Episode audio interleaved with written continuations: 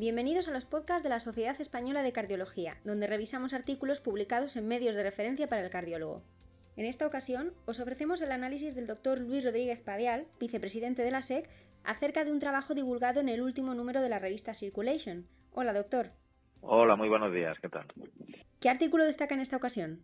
Bueno, hemos seleccionado un artículo que yo creo que trata un tema muy interesante, que es sobre el efecto que tiene el acceso a la desfibrilación en lugares públicos, eh, el efecto que digo que tiene esto sobre la eh, supervivencia de los pacientes que tienen una parada eh, cardíaca extrahospitalaria. Es una mm, revisión sistemática de los estudios publicados que se lo hace un grupo, mm, la primer firmante Josephine Bagward, que es de, Dinamarca.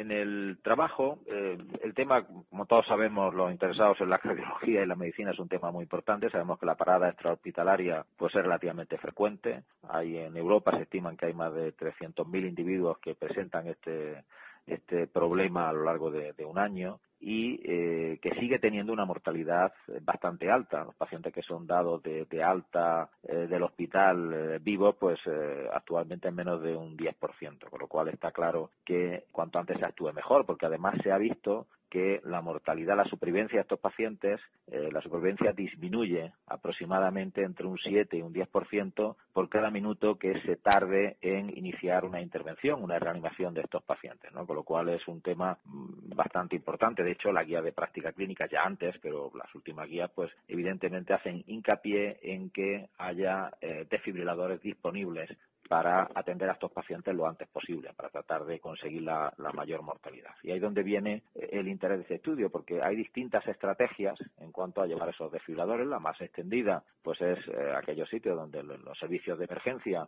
eh, son llamados por alguna persona que sea testigo de la parada y van y atienden al paciente y lo desfibrilan si es necesario. En otro caso, que es lo que se va extendiendo, es que hay desfibriladores disponibles en sitios públicos y eh, cualquier persona con un mínimo entrenamiento, eh, aparte de llamar a los servicios de emergencia, pues utiliza el desfibrilador y desfibrila a este paciente, que sería otra de las estrategias.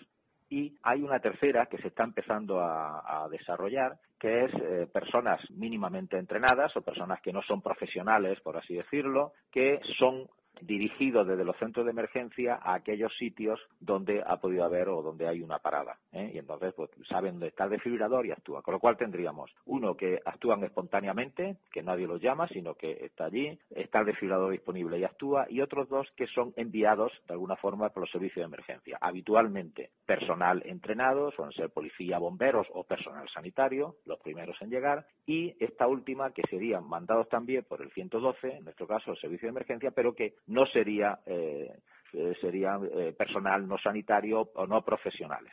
Y lo que hacen los autores es, bueno, de estas tres estrategias, ¿qué información disponible tenemos de la utilidad relativa de cada una? Y ellos lo que hacen es una búsqueda bibliográfica hacen un análisis siguiendo eh, las recomendaciones de la Cochrane en cuanto a la calidad de los estudios, evitar el, sesgo, lo explica muy bien metodológicamente, no nos vamos a entretener en ello y eh, al final seleccionan un número de estudios que en total son 41 publicaciones que dan los datos suficientes y que nos ofrecen resultados de mortalidad de los pacientes, ¿eh? de supervivencia al alta, bien al alta o bien a los 30 días. Y en estos tres tipos de actuaciones, pues encuentran que hay 18 eh, trabajos que eh, analizan los resultados con la desfibrilación por la persona que va por allí sin, con un mínimo entrenamiento, que utiliza el desfibrilador que está disponible. Hay 20 trabajos que son de profesionales, policía, bomberos, enviados por el servicio de emergencia y hay tres trabajos que eh, incluyen de los, de los dos grupos. ¿no? no encuentran ningún trabajo que analicen la última estrategia, que es esa que los servicios de emergencia mandan a personas no profesionales, por así decirlo, a los dirigen a los sitios donde puede haber una parada. Y como digo, es algo que se está empezando a poner en marcha, pero probablemente porque es más reciente, no hay información disponible al respecto.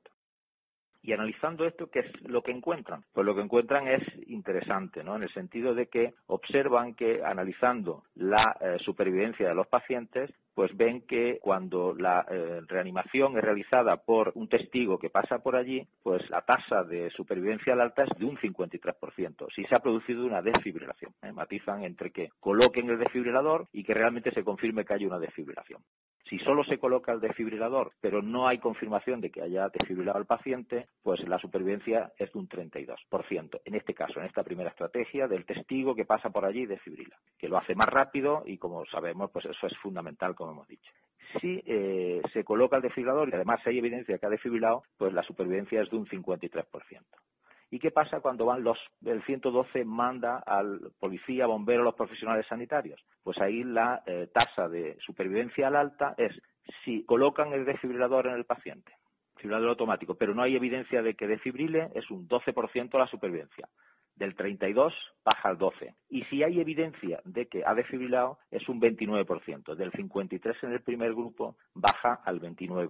Como digo, de la tercera estrategia no hay experiencia. Pero lo que queda claro es que parece, analizando estos datos, que el hecho de que haya desfibriladores disponibles en los sitios públicos, gente entrenada para utilizar estos dispositivos y hacerlo lo antes posible, como se ve, supone un impacto muy importante, prácticamente duplica la supervivencia de los pacientes eh, al alta, con lo cual yo creo que es una estrategia que debe irse extendiendo para conseguir un mejor eh, tratamiento de estos pacientes y un mejor pronóstico.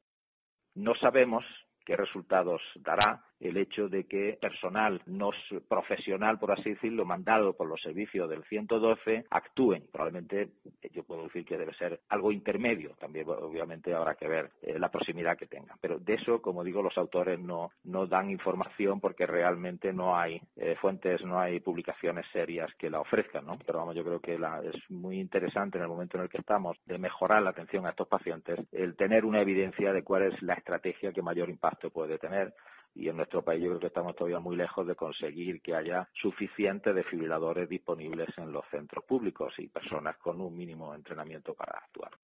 Resumiendo, lo importante es que llegue el desfibrilador. Ahí está, y que se llegue cuanto antes. ¿Resulta entonces imprescindible la formación en RCP, hablando a nivel civil?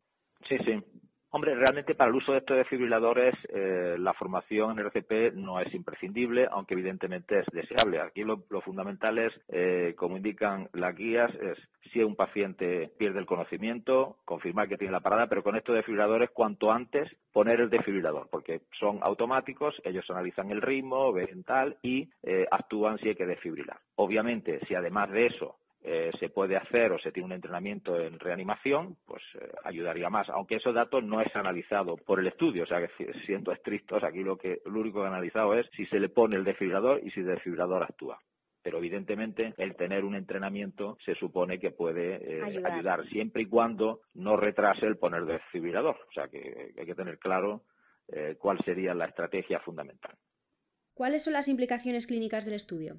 Hombre, yo creo que las implicaciones clínicas es que como sociedad científica nosotros y en general cualquier sociedad científica debe eh, continuar como estamos haciendo, aconsejando o exigiendo, como queramos poner a las autoridades, que cada vez se vayan extendiendo más eh, la distribución de estos desfibriladores, ¿eh? que en cualquier sitio público pueda haber desfibriladores que son fáciles de utilizar y al mismo tiempo pues que las personas vayan teniendo un mínimo entrenamiento para, para poder usarlo, que no es demasiado. ¿eh? O sea que yo creo que es lo que hay que procurar. Además porque muchas de las paradas tienen lugar en sitios residenciales donde esa disponibilidad es más fácil que no el acceso de personal sanitario. Obviamente el uno no va reñido con el otro, pero lo, lo que está claro, porque luego el paciente este que se le ha desfibrilado hay que trasladarlo, hay que llevarlo en condiciones de seguridad, pero la actuación inmediata es, es fundamental.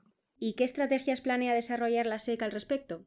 Sí, pues la SED tiene eh, líneas de trabajo en este sentido. Por una parte, evidentemente, desde hace tiempo se está recomendando el que haya desfibriladores en sitios públicos. Yo creo que ya estas evidencias nos dan más peso, aunque ya lo sabíamos, a que esto exista. Pero además se está elaborando una estrategia en la que personal entrenado pueda ser avisado. Esta última que hemos comentado que no había suficiente evidencia, pueda ser avisado para actuar donde eh, sea necesario, donde alguien diga que hay una parada. Evidentemente debe haber un desfibrilador, porque no va a ir la gente con el desfibrilador en el bolsillo, un desfibrilador disponible, pero es que hay ya las nuevas tecnologías permiten eh, localizar a gente que esté entrenada, que esté próxima y que pueda llegar antes de que lo hagan el personal profesional, policía, bomberos, sanitarios. Entonces, hay una línea de trabajo que yo espero que no muy tarde empiece ya a rendir frutos. Finalizamos el comentario de esta semana agradeciendo como siempre al doctor Rodríguez Padial su colaboración. Nada, vosotros. Esperamos que os resulte interesante y os anime a suscribiros a nuestra playlist en iTunes y en SoundCloud. Recordad que también podéis escucharlo en nuestra página web www.secardiología.es. Un saludo y hasta el próximo comentario SEC.